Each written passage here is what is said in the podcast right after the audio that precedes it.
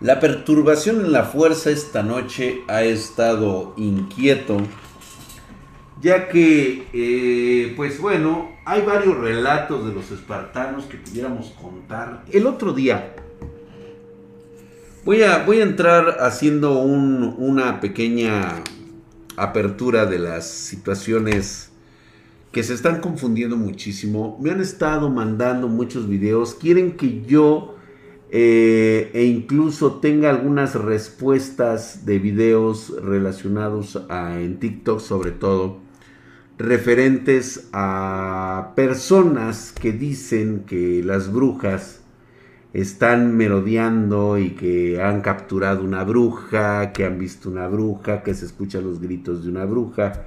Esto por supuesto es parte del acervo cultural de América Latina y parte tal vez de Europa. Eh, ahorita en este momento eh, yo les quiero asegurar que sabrás el momento en el que vas a conocer una auténtica bruja. Una persona que ha utilizado las artes prohibidas, las artes oscuras, y que no existe la magia blanca ni la magia negra. Simplemente es una combinación de la naturaleza misma y de saber utilizar, pues vamos a llamarlo así, el flujo natural o sobrenatural de las cosas.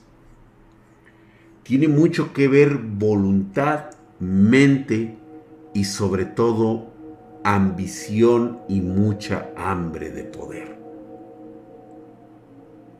Una bruja no se da a conocer, no es famosa, no es no tiene sueños tan banales como ser una estrella de rock o ser una este diva o estar dentro de algún tipo de de pues vamos a llamarlo así de recuerdos.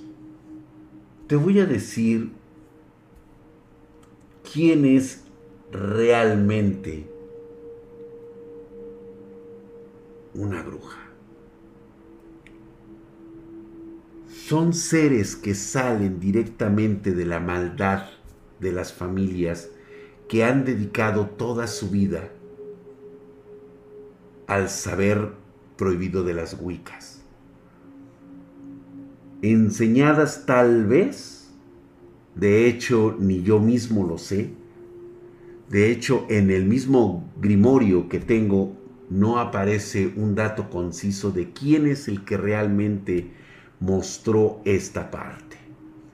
Viene desde tiempos inmemoriales, cuando todavía el hombre era cazador-recolector, cuando empezó a entender que las mismas naturalezas o leyes de la física que dominaba este universo empezaron a surgir no encontraba una explicación científica, matemática o de alguna otra especie que dictara por qué existían grietas energéticas alrededor del mundo. Algunas mujeres que no se dedicaban a cazar o a recolectar y empezaron a convertirse en las dichosas sacerdotisas, empezaron a escudriñar estos eventos tratar de explicarlos y de pasarlos a la siguiente generación. Tres mil generaciones han pasado desde entonces y yo creo que algo, algo se ha de haber quedado ahí. La verdadera sangre de las Wiccas existe y está muy relacionado, sobre todo, como vamos a llamarlo así, son las titiriteras de los escenarios mundiales. Nunca verás una en televisión. Tal vez por ahí se te filtre una. Te puedo asegurar que quien tomó ese video o esa foto estoy casi seguro que esta entidad la habrá detectado habrá volteado para ver quién la grabó. Y en ese momento es muy posible que haya llegado a su fin. Buenas noches, mi querido Hell, Helldog Madness 17. Gracias por esos 100 bitcoins. Gracias, gracias. Y pues bueno, pudiéramos hablar un poco más de ellas, pero vamos a ser ahorita muy concretos. Las Wiccas simple y sencillamente no se dan a conocer. Y te recuerdo que tú solamente eres un bocado, una apetencia que terminará muy, pero muy mal. Vamos a empezar con lo primerito.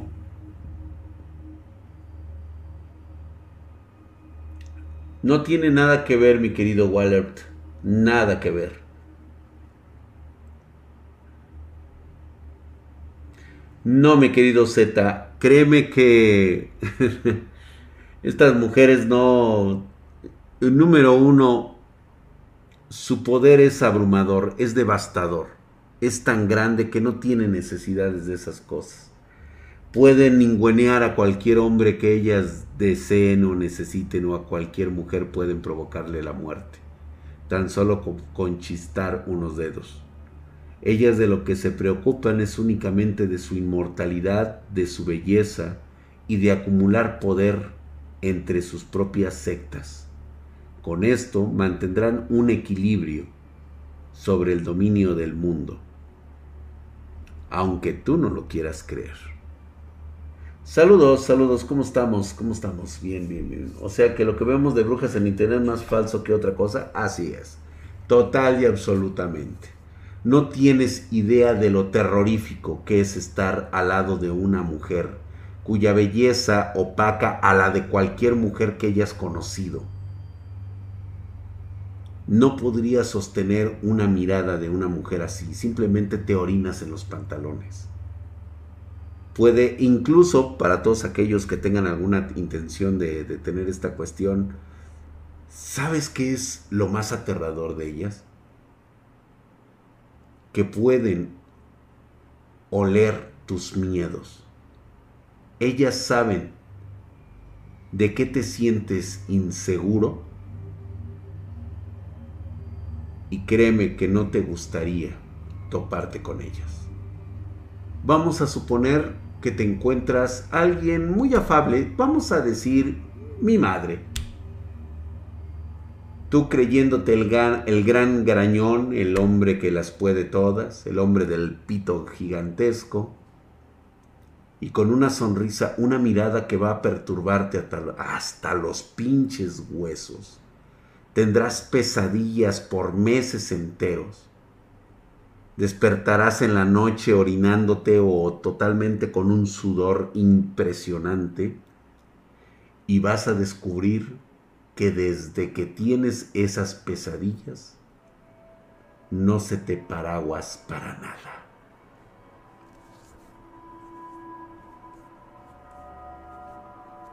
Así, de perturbador. Pero y eso en el buen plan, en el buen pedo.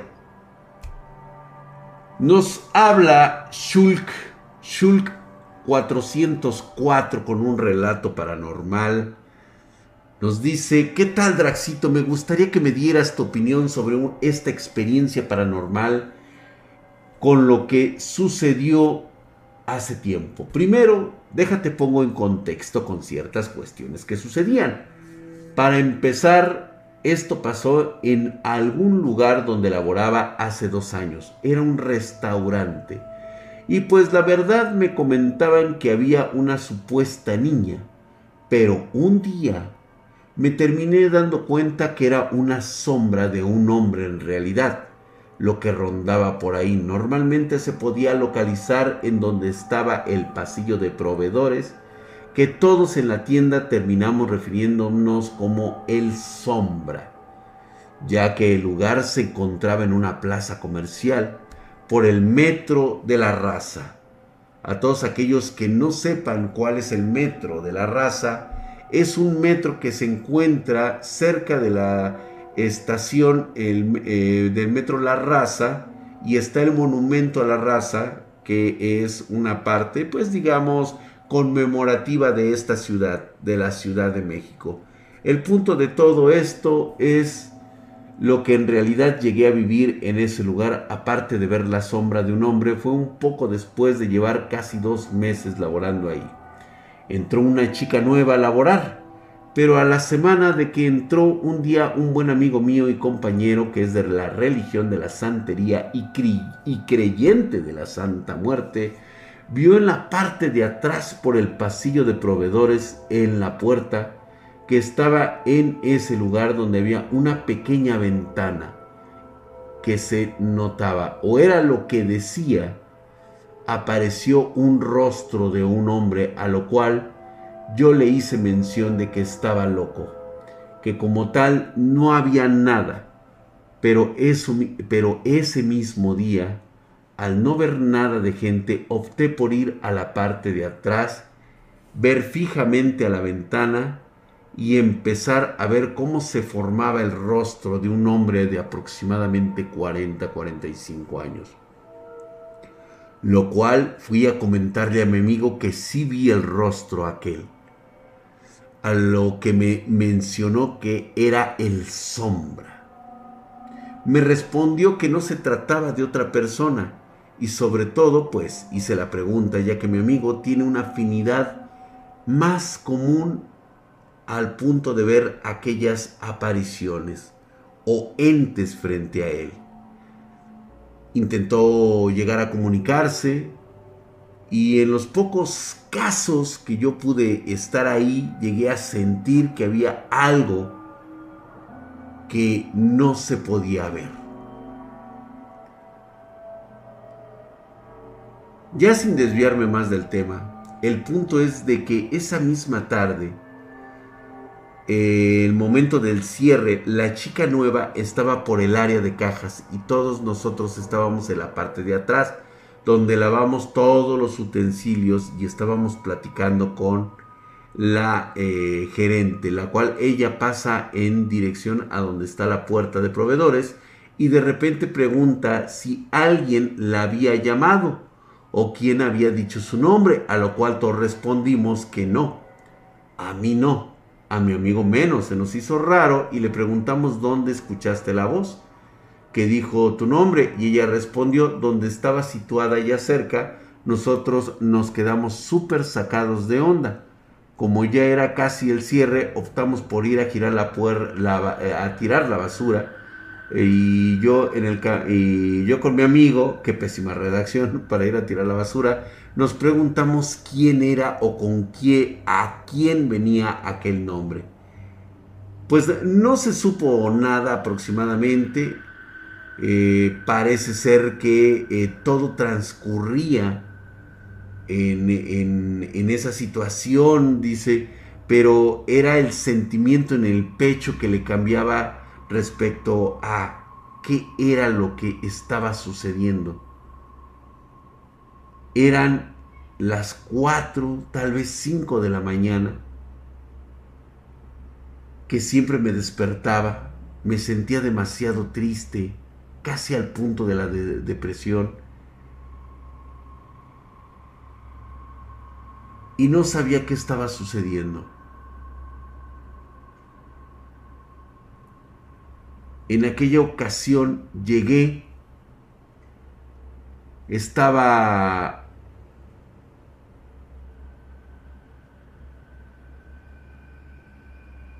Ay, en la madre, es que este güey no sé qué me escribió.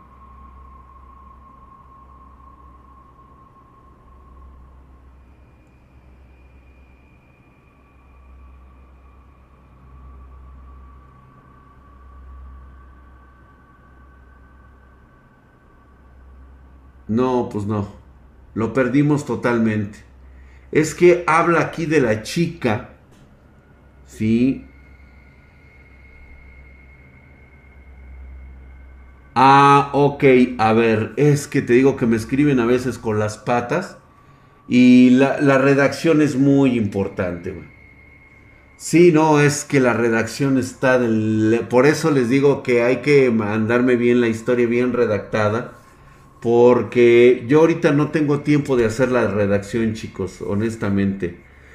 Este, al parecer la chica tenía problemas. Esta niña que había llegado, al parecer había perdido un familiar, amigo o alguien muy cercano, a lo cual respondió que sí, de hecho, que hace dos meses su papá había fallecido cuando hizo mención de eso sintió él una pesadez en los hombros, como si estuviera demasiado tenso o estresado. Se lo hice saber al, eh, en ese momento a su amigo y él solo me decía que estuviera tranquilo. Sí he sentido esa sensación de pesadez, ¿eh? sí se siente. Sí, eh, pero ese sentimiento precisamente del que hablaba, del que no lo dejaba tranquilo, pues eh, lo hacía que se despertara en las, en las mañanas con un con una depresión y con lo que le mencionaba de esta chica que él siempre la tenía en la mente como, eh, como, como siempre salía del trabajo en camino hacia el metro, empezaba a lagrimear, pero constantemente a final de cuentas mi amigo me, me dijo que en realidad el ente o en este caso el papá de la chica, por lo que deducimos, es que se pegó o comunicaba constantemente conmigo. Esto lo supe por lo que me contó mi amigo y también después de otras dos personas que conocí me comentaron lo mismo y al final de cuentas la, la solución que opté fue por hacer que se calmara todo. Hablar con la chica y decirle que un hombre con las características que yo anoté, eh, pues bueno, eh, tenía mucho que ver con el parecido del rostro de su papá, a lo cual respondió que sí. Entonces, a ver, si lo que entendí es que este cuate tenía desde que le hablaron de este señor, él sentía que algo se le había pegado, una esencia, una, un espíritu que era el que le hacía que se sintiera en un estado de depresión. A ver si más o menos lo entendimos, ¿no? O sea, la persona que él veía en el, en el, en el cuarto, en ese lugar, en ese espejo o en ese vidrio, era el papá de la muchacha mucho antes que ella llegara a ese lugar, como si el papá ya supiera que la hija iba a trabajar con ellos. Entonces, cuando le empieza a hablar de él, pues es ahí donde él siente esa, esa situación. ¿Sí? Entonces, hay un factor muy importante que no debemos perder de vista. Los espíritus de los humanos que mueren o transmigran no existen. Hay que definir eso. Si algo he podido aprender de un grimorio, es que habla específicamente de las almas que supuestamente rondan este mundo. Y la realidad es que no hay espíritus humanos en este plano. Cuando tú mueres, tu esencia se va, transmigra, desaparece, y obtienes la muerte cuántica.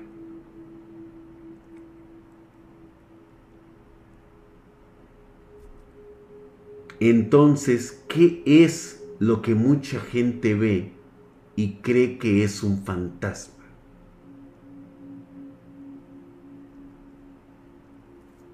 Aquí es donde nuevamente vuelve a entrar lo de la característica de las muertes con mucha energía. Un ejemplo, las personas que mueren con violencia o que mueren con un pesar. Esa recarga de energía llama la atención de otras cosas que se encuentran en los planos dimensionales. Capturan esa esencia que deja aquella persona que falleció Y de la misma forma en que nosotros no comprendemos qué son ellos, ellos no comprenden lo que nosotros somos. Y toman el lugar, la posesión, la imagen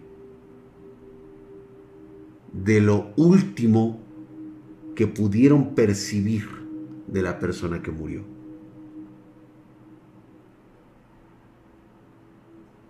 Exactamente, Squall Dragon. Son seres que toman parte de la energía de las personas y se ponen sus imágenes e incluso sus estados de ánimo cuando murieron. Sí es bastante difícil. Como un plano antimateria, exactamente. Siempre dicen que en mis historias, cuando estamos en streaming, se escuchan voces.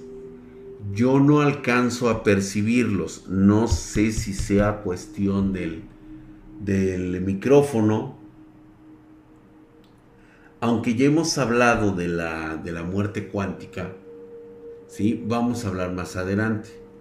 ¿sí? Aquí hay muchas historias. Esperemos que estén escribiendo bien Vamos a darle seguimiento porque hay muchas personas. De hecho, ya recibí algunos mensajes en el correo de eh. En este correo, pues bueno, ustedes pueden mandar sus historias. ¿Se acuerdan de la muchachita que al parecer tiene una, una, este, una parte de su sangre es Wicca? Pues bueno, me volvió a escribir Vamos a leer su historia posteriormente, así que si nos tardamos un poquito, disculpen ustedes, trato de leer todo lo que me mandan, ¿no? Yo nunca escucho nada, nada, dice, si me acuerdo de la chica.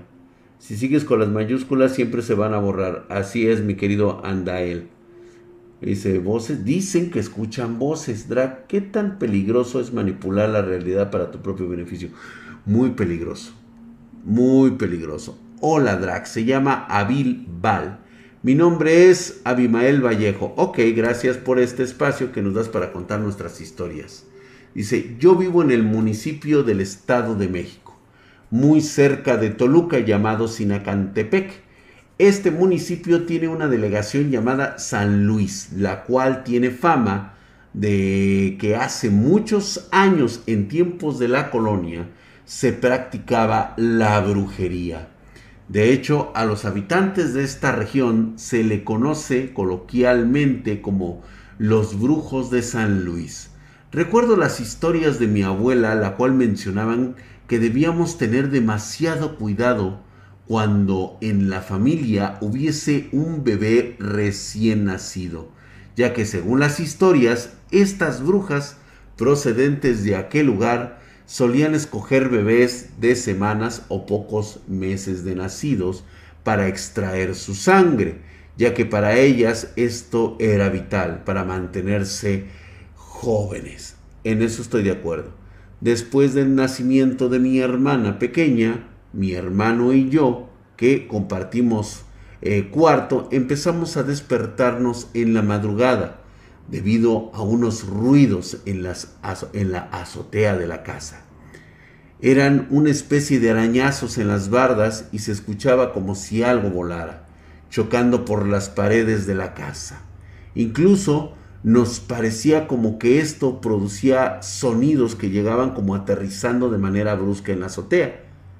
Justamente antes de esos sucesos se, presentaría, se presentarán los perros de los vecinos que empezaban a ladrar y justamente cuando esta cosa llegaba a la casa, se callaban los perros.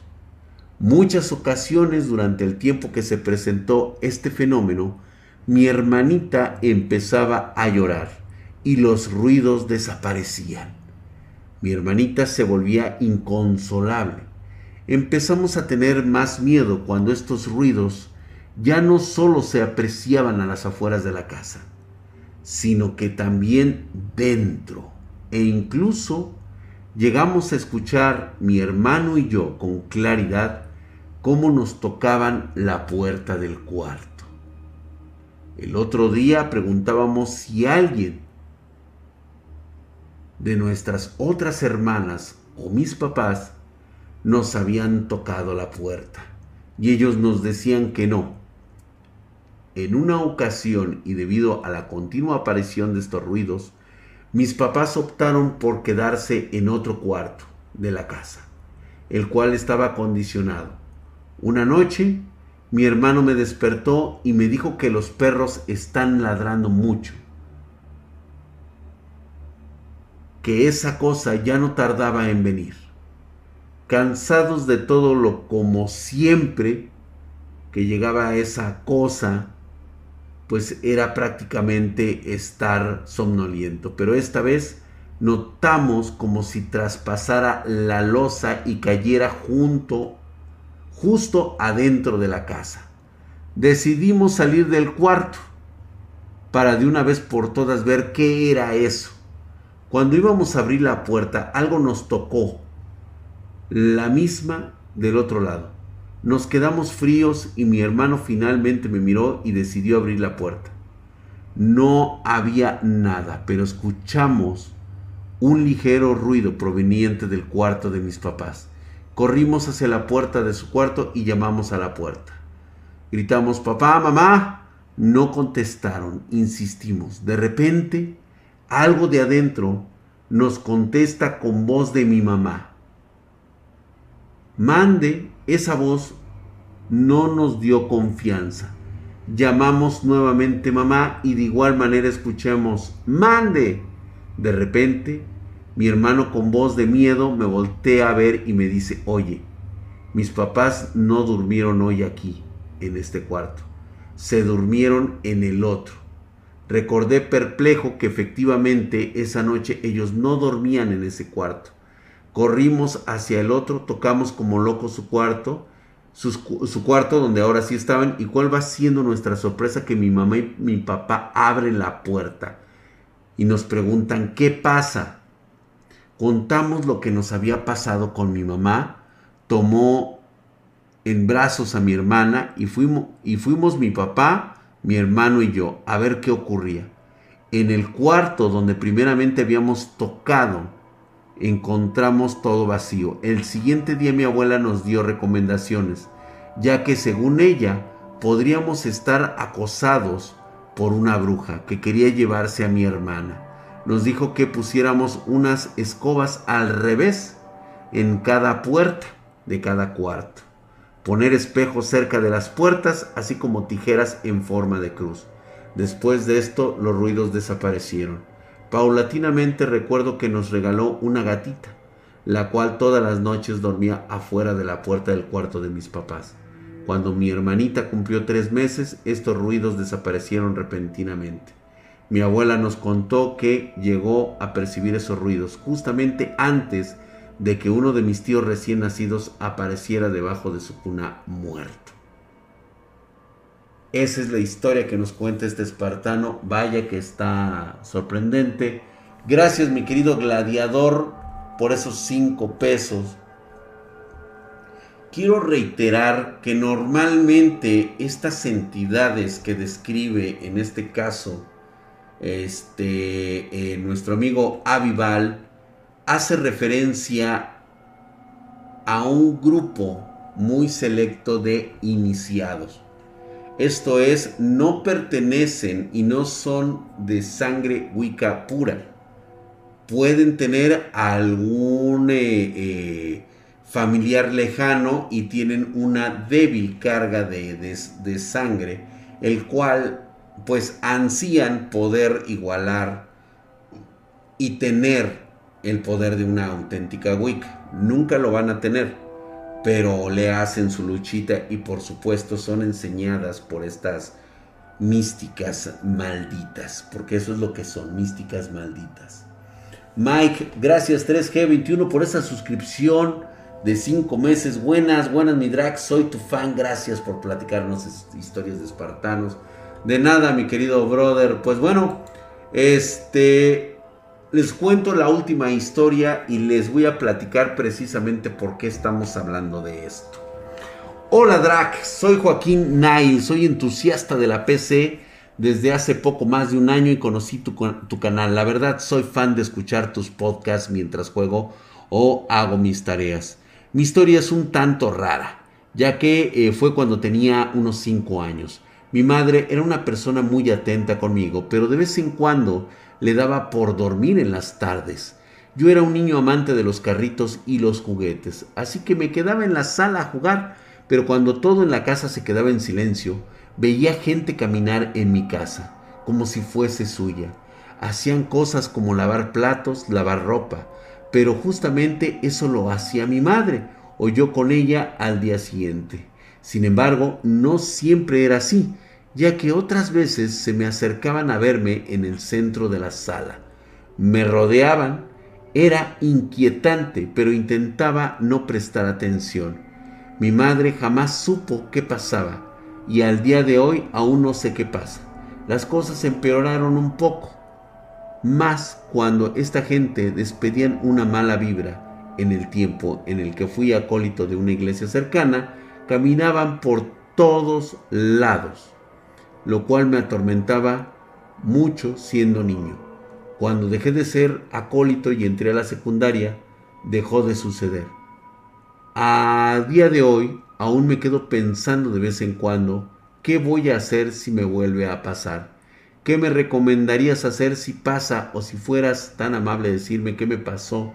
Saludos a Lick y que todo esté muy bien. Pues bueno, eh, gracias Eduardo Ríos por esos 29, 129 pesotes. Muy buenas noches. Tengo una historia, pero es un poco larga. ¿Cómo te la puedo mandar, mi super mamadísimo? Eduardo Ríos, me lo puedes mandar a dragspartan.gmail.com.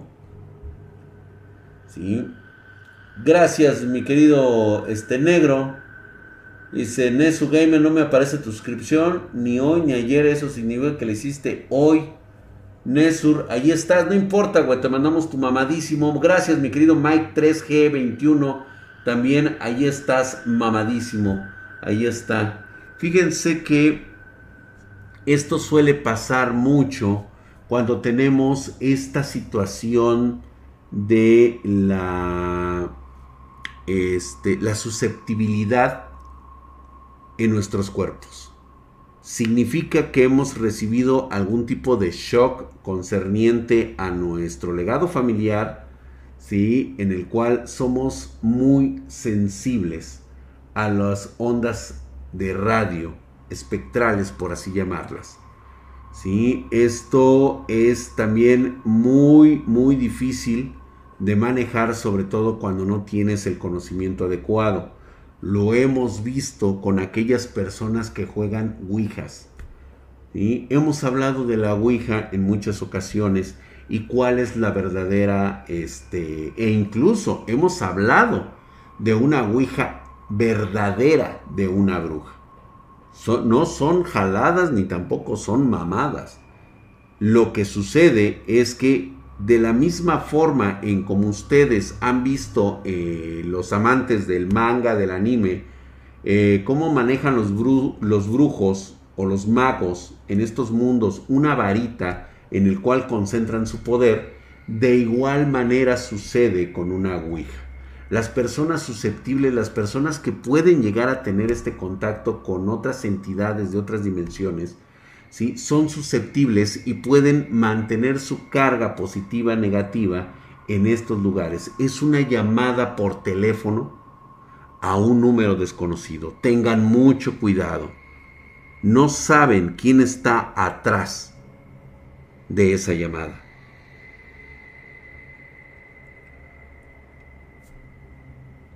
Y justamente en mis andares hay una casa del centro histórico. Es una casa que pueden encontrar fácilmente porque en la parte de abajo hay una librería. Está sobre la eh, sobre lo que es la avenida de Correo Mayor, a unos pasos de lo que es la catedral me llamó mucho la atención porque este lugar era un lugar muy favorito para todos los inges, porque de ahí nos reuníamos y nos íbamos posteriormente a las migas de la tía de las puchachas. Es un callejón, la tía de las puchachas se le llamaba así a ese callejón, porque pues obviamente ya existía la pasarela de putas. Era una pasarela muy famosa en aquellos tiempos. Ahí pasaban todas las chicuelas con los cuales pues escogías con la que te ibas a ir a clavar. Yo jamás estuve en ese lugar porque sabía el tipo de infecciones que podías agarrar ahí. A mí me gustaba ir porque justamente en ese callejón adelante había el callejón de las quecas y de las pancitas. Ahí justamente terminábamos todos los briagos, las crudas de los días viernes y sábado, cuando no había que proyectos que dirigir y mucho antes de entrar a algún tipo de examen parcial. Entonces lo confirmo, ahí es un lugar bastante, bastante bueno. Las puchachas, puchachas. La zona rosa, no, ni madres, güey, no tenían nada que ver. Y pues bueno, eh, ya había escuchado algunas historias relacionadas a las leyendas que ocurrían en este lugar. No vamos a ir tan lejos. Está más o menos a la altura de lo que es la este lo que anteriormente se conocía como ¿cómo se llamaba? La casa la casa del arte, espérenme, se me fue ahorita el pinche nombre y siempre me he acordado, el colegio de San Ildefonso. Ahí estaba. Sí, la neta es que sí, mi querido T-Power, la neta nunca me metí en ese tipo de cosas. Yo nunca pagué por tenerse. Discúlpame, güey. Afortunadamente Dios me o los dioses todopoderosos me dotaron de algo bastante bien dotado me quitó nalga para ponérmelo enfrente, güey. Y aparte, mi increíble apariencia es la que logra el objetivo. ¿Ok? Algo se escuchó por ahí, sí. Este, no sé dónde lo habrán escuchado. Yo lo sentí que vino como por de acá, güey. Las historias de buchonas, por así decirlo. Bueno. Este lugar lo van a poder encontrar por una simple razón Decían que este lugar que yo les comento se aparecía el diablo. Me pareció curioso la interpretación religiosa del tipo de los cuernos y el tipo de las patas de cabra. Por supuesto que ya teníamos un antecedente de este tipo de sujetos, que normalmente suelen ser los carceleros de entidades totalmente malignas y malditas. Suelen estar en estos lugares aprisionando cosas que no deben salir de, vamos a llamarlo, de estos signos de protección. Ustedes en alguna ocasión escucharon el nombre de Krampus. Es algo muy parecido a un Krampus me llamó mucho la atención conocer la historia de las personas que habían vivido en este lugar. Estos jóvenes enamorados que les habían dejado la casa a sus padres, o el padre, por lo menos los padres de la muchacha, para que eh, pudieran ellos vivir ahí y tener a su descendencia. La historia es muy cruel, muy precisa, mencionando que no importa cuántas veces se enamoraran o cuántas veces eh, quedaran embarazados, siempre perdían al bebé al tercer mes de gestación. Esto es un cuento proveniente de los años de 1853, 1856, por ahí aproximadamente fue tanto el, desafortunado eh, situación que pues la historia misma cuenta que el joven terminó con la muchacha porque no podían tener hijos. La muchacha quedó muy triste. La señora, por así decirlo, quedó muy triste porque el esposo se fue con otra mujer para tener descendencia. Aquí la historia es un poquito medio turbia porque nos cuentan que poco después el marido regresó como en un estado de sonambulismo, un estado de estilo zombie, con la mirada perdida. Y estos son relatos que cuentan la servidumbre de aquel entonces, que había dejado escritos en esta situación, que simplemente llegó sin dirigir palabra y que parece ser que algunos criados se dieron cuenta que de la camisa del joven salían gusanos y otra clase de animales. Cuando le preguntaron al joven qué era lo que había pasado, por qué regresaba en esas condiciones, él solamente respondió, vengo a pagar mis culpas, soy el único culpable. La señora no salió de su cuarto a recibirlo. Esa misma noche, este joven se colgó en el patio. A la mañana siguiente descubren este cuerpo y una de las características es de que ya se encontraba plenamente agusanado como si hubiera pasado mucho tiempo muerto. Cuando la señora se entera, lo único que puso fue una cara inexpresiva. Se subió a su cuarto y cuenta la historia que nunca más volvió a salir de él.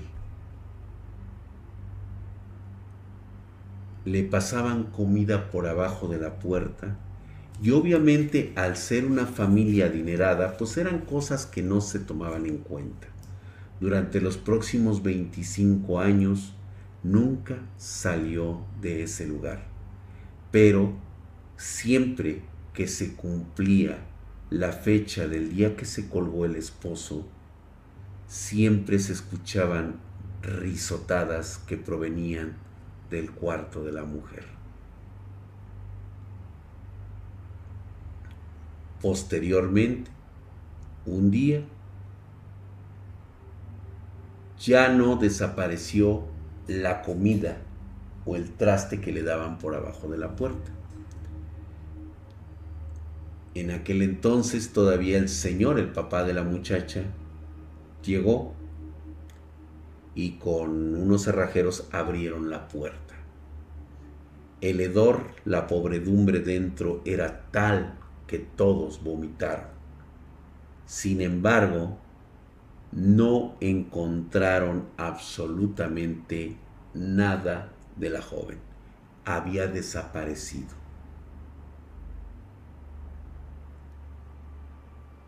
Cuenta la historia que el papá mandó cerrar el cuarto totalmente. O sea, ese cuarto todavía existe en la actualidad, pero no se sabe, o sea, viendo los planos originales, que por cierto están incompletos, no se encuentra, no se sabe dónde exactamente quedó el cuarto. Se mandó cerrar, se mandó tapiar nuevamente como si fuera parte de una pared en alguna parte. Ese cuarto no se volvió a saber nada, se selló totalmente. Lo que sucedió, y esto es algo que yo ya al hacer la investigación encontré unos datos referentes, es de que la esposa del Señor, al parecer, había tenido contacto o era parte de un círculo Wicca, o sea, de aquel entonces llamados círculos satánicos. Al parecer, la señora le heredó a su hija el ser una Wicca. Al no haber escogido un marido para su hija, la maldición parece que recayó en que jamás se podría embarazar. Pero la venganza provendría directamente de la joven cuando el esposo la abandonó. Y es así que con esos datos yo voy a ver ese lugar. Cuando entras por la puerta, son unos arcos impresionantes de estructura, como de tres metros. Losetas totalmente disparejas del piso y están totalmente hechas de cemento gris, de ese cemento seco. Frío hasta la chingada. Recuerdo que fue en mayo una época muy calurosa para México, para la Ciudad de México, las épocas de mayo normalmente están acompañadas de un sol, olvídate, y de un calor impresionante.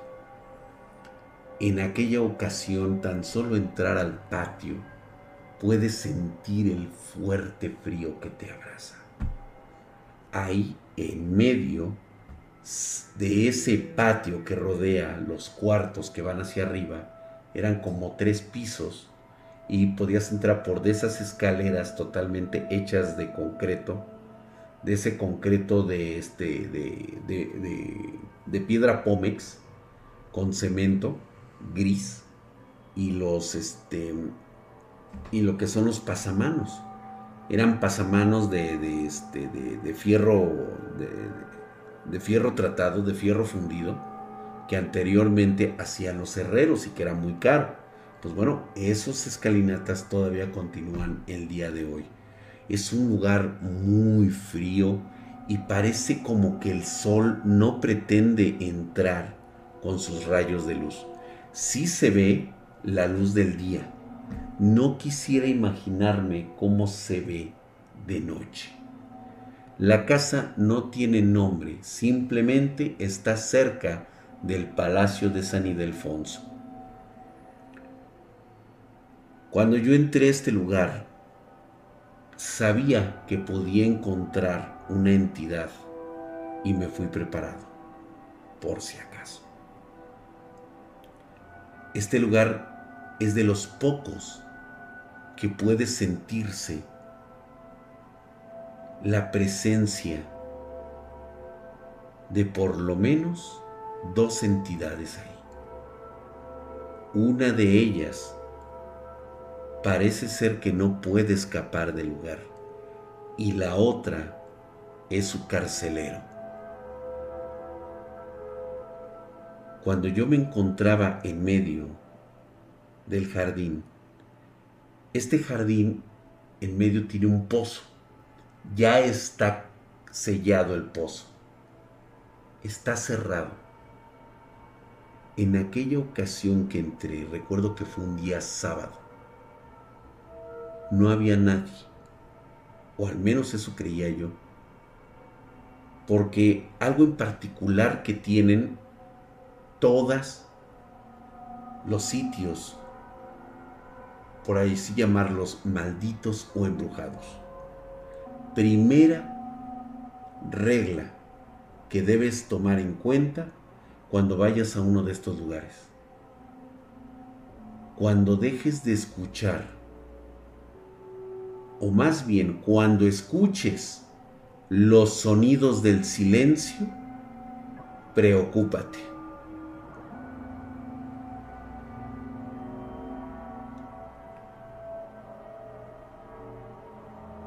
Ya en ese momento acabas de entrar a una porción de dimensión alternativa. Y así sucedió. Normalmente me decían que era un lugar de oficinas, viejas y bodegas donde cada cuarto era enorme, ahí se depositaban los pósters de los que vendían allá afuera.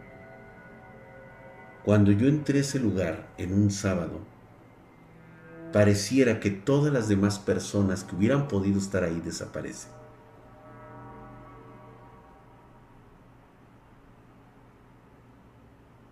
Hay una sombra en el segundo piso. Se empieza a mover. Y tú la puedes ver claramente cuando vayas a esa casa. Ahí está. Deambula, como si nada. Es una sombra del tamaño de las puertas que se ve claramente cómo camina mientras tú estás en el patio.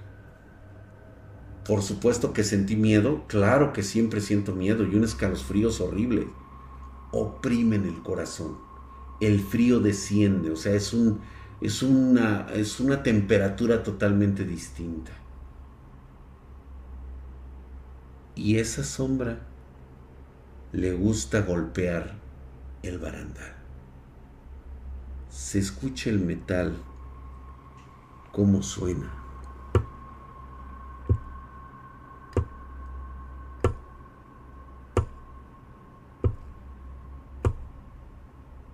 Pero de repente te das cuenta de que ya no es el barandal el que está sonando.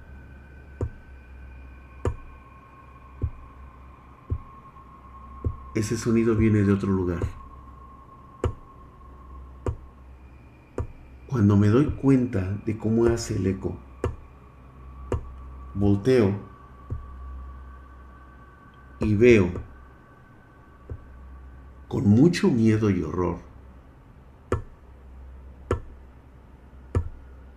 que el sonido del metal viene del pozo que está a mi lado. El pozo que está sellado y que por supuesto tiene candado y pernos de metal incrustados en la roca. ¿Qué es lo que está enterrado ahí abajo? Mi teoría es que el alma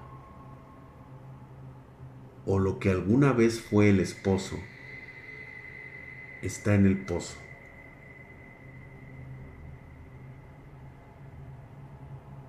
Y la sombra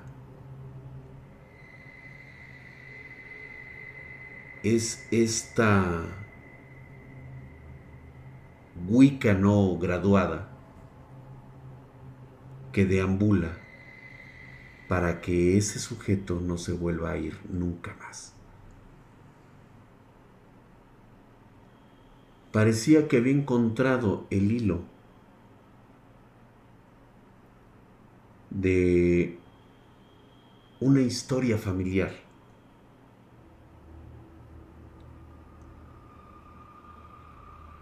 me dispuse a salir para tomar aire, porque esos simples sonidos, esa simple sombra, ya me habían puesto los pelos de punta. Te voy a decir lo que realmente es un terror diferente. Un miedo al terror. El terror es cuando ves algo tangible, algo que prácticamente te está mirando con su único ojo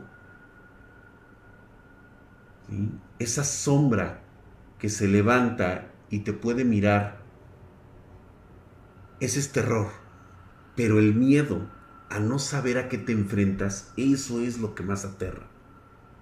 Me doy la vuelta, empiezo a sentir el sudor frío.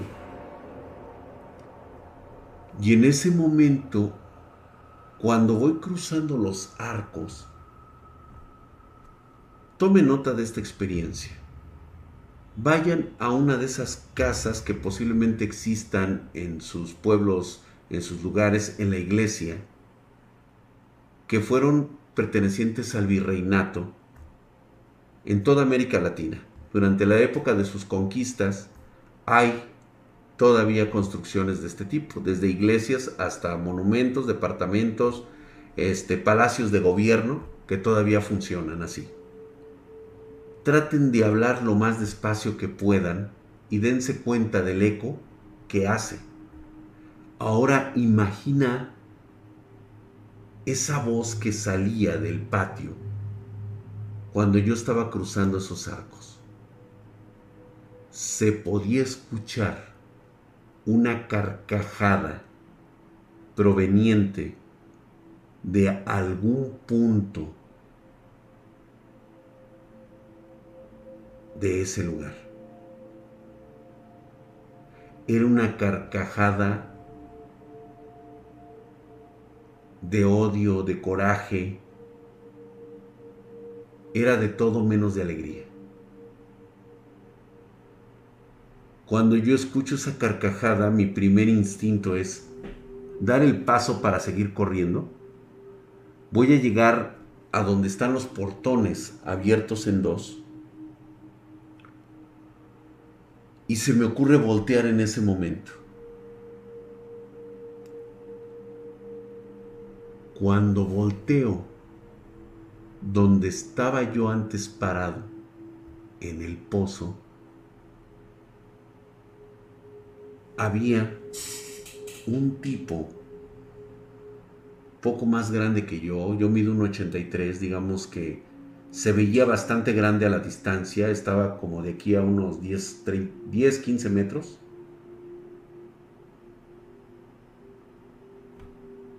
Y en ese momento supe por qué decían que era el diablo, por qué decían que se aparecía el diablo.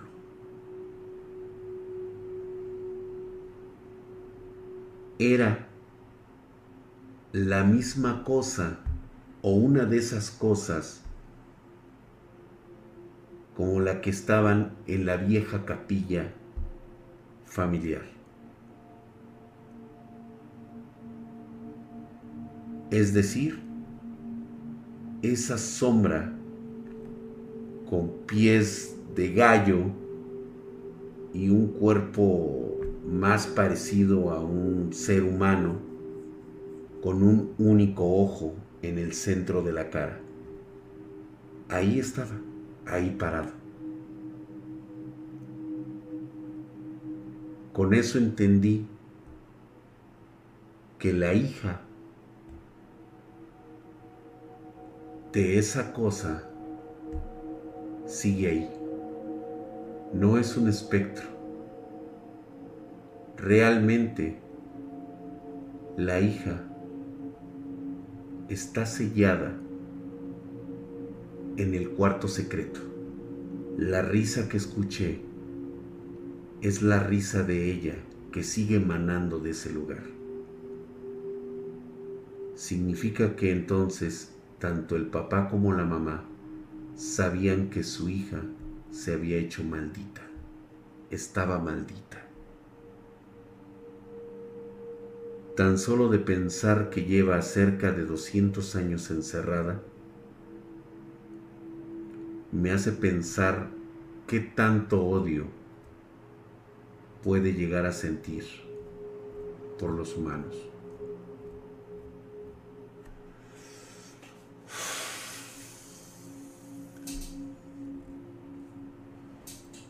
verdaderamente escalofriantes. Y eso ocurre y sigue ocurriendo en una casa antigua de la Ciudad de México en el centro histórico. ¿Por qué no aparecen youtubers? ¿Por qué no aparecen supuestos investigadores en este lugar? Por una simple y sencilla razón. Son especuladores, son espectadores. Esto no les va a traer ningún beneficio. Número uno, porque ninguno de ellos podría soportar pasar una experiencia de esas, para empezar. Porque en esta ocasión no es un montaje. Lo que ellos vivirían y experimentarían ahí, esa es la realidad.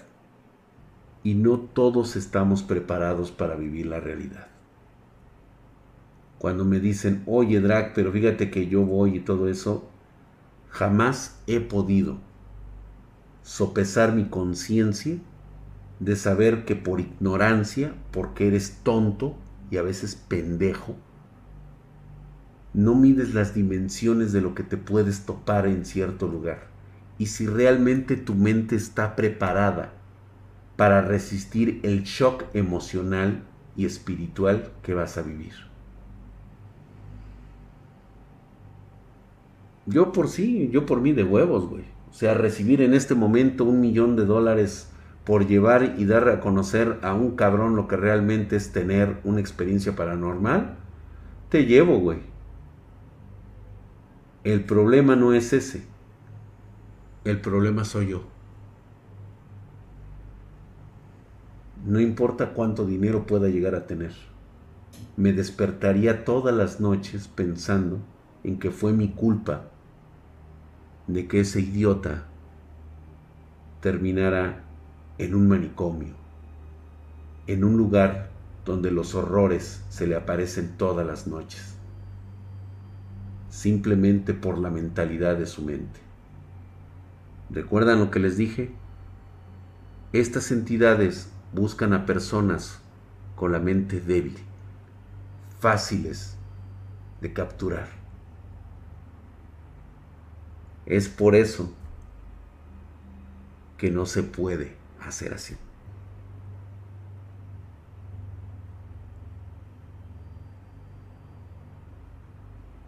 La mentalidad de su mente es que sí, porque la mente tiene varias, varias formas de mentalizarse.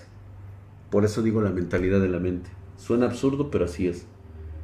¿Y se queda en esencia solo por ir a esos lugares? Sí, exactamente, Diego Walker porque precisamente la, eh, una mente débil es fácilmente capturada.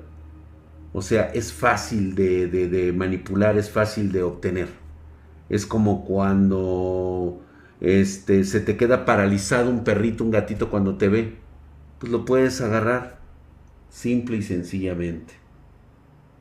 No lo digo como soy fuerte, no me da miedo, realmente puedo entender aquello. Así es, exactamente. ¿Cómo es una mente débil? Es aquella como la que suele demostrar el escéptico. No suele aceptar lo que está viendo y al no aceptarlo baja sus defensas. Queda impresionado de lo que está viendo. Su mente no alcanza a entender lo que está sucediendo en ese momento. La duda de ese momento es más que suficiente para aprovechar les he comentado cómo funciona. Por eso les platico las historias. Porque hay un momento decisivo. Son milisegundos de respuesta. ¿Cómo vas a responder? ¿Con miedo? ¿Con decisión? ¿O con el siguiente movimiento que te ayude a sobrevivir? Mi movimiento decisivo fue cuando decidí salirme ya sabía lo que iba a suceder. Hay personas que se paralizan ante el miedo. Ese es el momento preciso y crucial.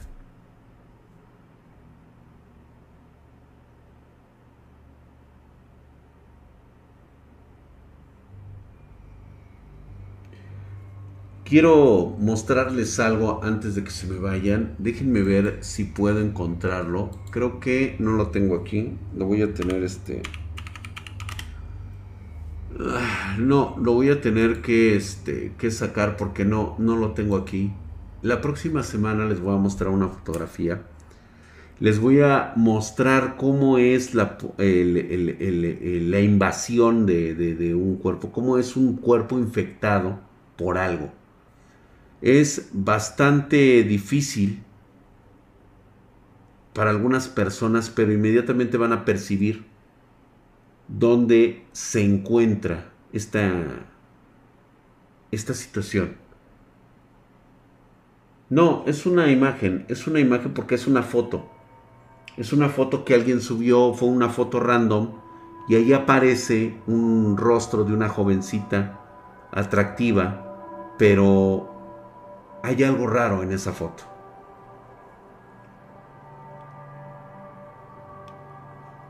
Yo no me hubiera quedado atrapado, pero yo creo que algo, algo hubiera sacado yo de ahí, algo hubiera arrastrado yo al momento de quedarme acá.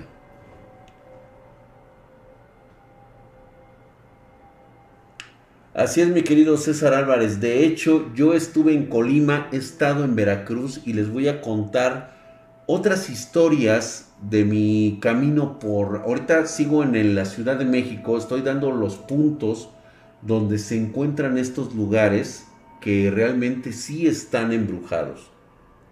¿Mm?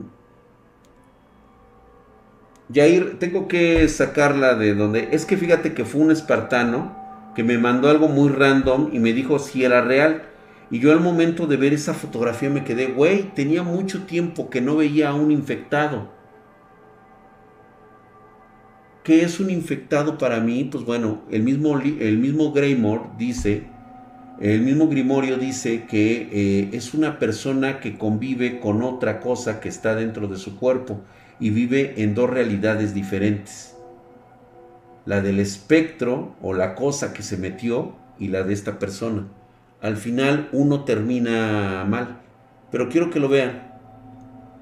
Esperemos que este pudiera yo llegar a tener noticias. No sé de dónde salió esta imagen, pero sí es, sí es lo que dicen. Y pues bueno, con esto terminamos esta noche de terror. Mañana Mañana a las 5.30 pm, todo lo que quieran saber de hardware, ahí lo vamos a tener en Spartan Geek. Espero que hayan tomado nota. Allí están en nuestro chat, están los, los links de todas nuestras redes sociales, Facebook, Twitter, Instagram. Eh, mañana tenemos pruebas de enfriamiento con procesadores muy cachondos, todo lo que quieran saber de hardware en nuestro canal de Spartan Geek oficial y en nuestro canal de Twitch. Entonces, muchísimas gracias. Espero que les haya gustado a ustedes esta noche de terror y que aprendamos un poco la lección aprendida. No todos somos capaces de vivir una experiencia paranormal. Habrá gente que salga corriendo sin comprender qué fue lo que sucedió pero habrá otras personas que no por el simple hecho de estar asustadas tengan que salir despavoridas. A ellos hay que tener cuidado de no dejarlos atrás. A veces el susurro, el llamado por tu nombre, te hace hacer cosas que no deberías. Piénsalo cuando vayas al baño, cuando bajes en este momento por un café, te estarás preguntando si realmente el sonido que escuchas es tu mamá, es algún familiar que se está preparando algo, alguien está lavando los trastes. Y si no son ellos, ¿quién es la persona que te susurró al oído? ¿Quién es la que te llamó por tu nombre? Pasen ustedes. Buenas noches.